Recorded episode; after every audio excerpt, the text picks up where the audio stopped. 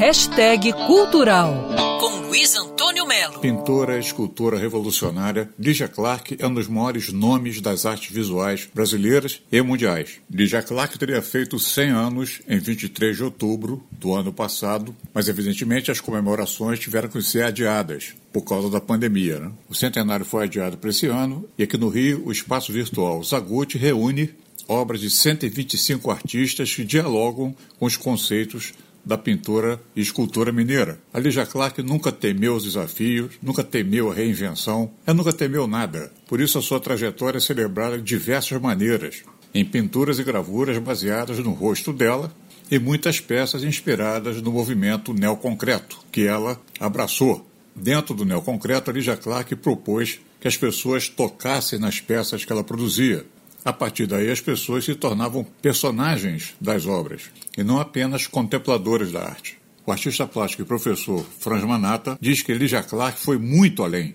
Ela começa no contexto da pesquisa da arte abstrata dos anos 50, que é o final do modernismo brasileiro, que começa figurativo da década de 10 a 40 e entra na sua fase abstrata na década de 50. Lígia Clark ganha maturidade nesse contexto, está percebendo as questões colocadas pelo Grupo Frente em 52 e pelo Grupo Ruptura em 53, onde ela já se filia a esse grupo e se torna uma das signatárias do Manifesto Neoconcreto. Bem, isso significa dizer que Lígia Clark construiu o percurso de uma pesquisa que está situada no plano bidimensional ou do papel ou da pintura e vai caminhar com essas pesquisas do plano para o espaço.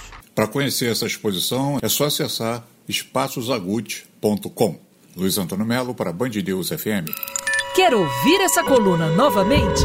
É só procurar nas plataformas de streaming de áudio.